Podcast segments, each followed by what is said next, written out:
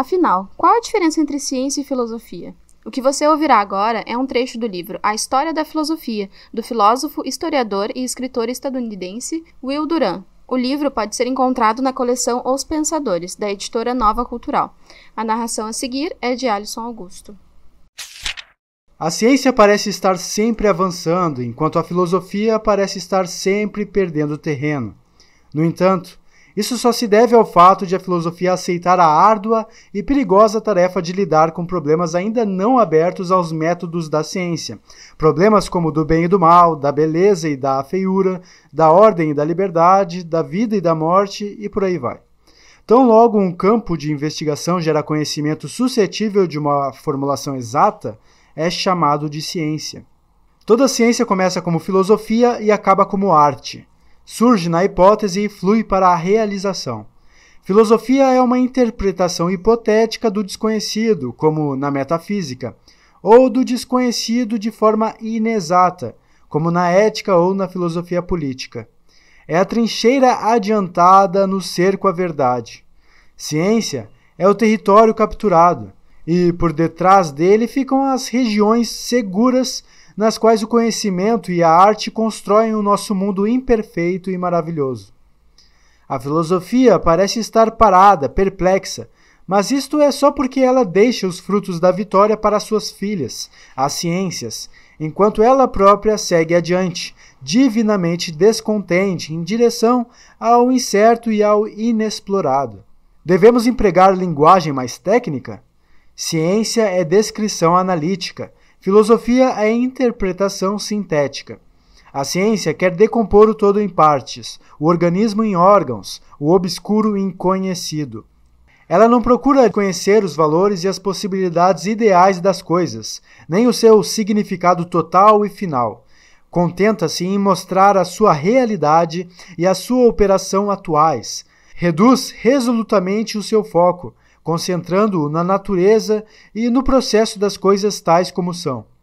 O cientista é tão imparcial quanto a natureza do poema de Turgenev. Está tão interessado na perna de uma pulga quanto nos paroxismos criativos de um gênio. Mas o filósofo não se contenta em descrever o fato. Quer averiguar a relação do fato com a experiência em geral e, com isso, chegar ao seu significado e ao seu valor.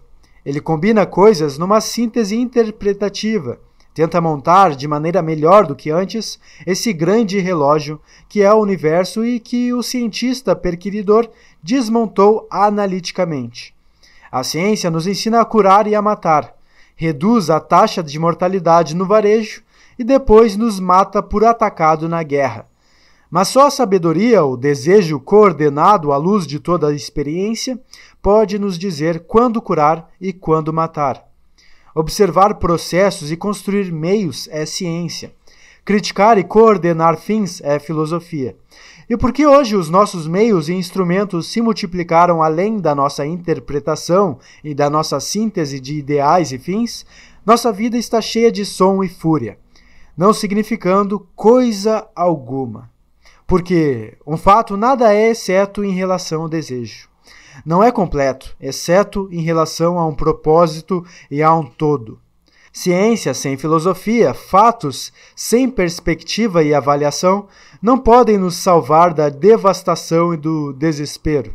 A ciência nos dá o conhecimento, mas só a filosofia pode nos dar a sabedoria.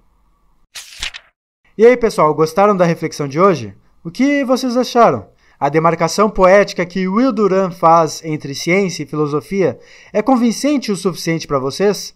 Ou será que ela está incompleta ou, pior ainda, chega a estar inclusive errada? Bom, eu não sei vocês, mas sempre me chamou a atenção a relação simbiótica que a filosofia e a ciência costumam ter uma com a outra, que é uma relação de codependência.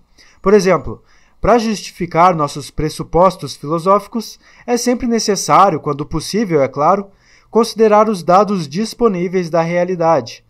Da mesma forma, quando queremos dar sentido a esses dados coletados pelo método empírico próprio de fazer ciência, acabamos inevitavelmente buscando sua justificação na filosofia. Enfim, pessoal, se vocês gostaram desse papo, considerem apadrinhar este canal em nome da divulgação filosófica. Para fazer isso, acessem padrim.com.br barra Alisson e escolham uma forma de financiamento. Todo valor é super bem-vindo, tenham certeza disso. Meu nome é Alisson Augusto e a gente se vê no próximo episódio. Forte abraço.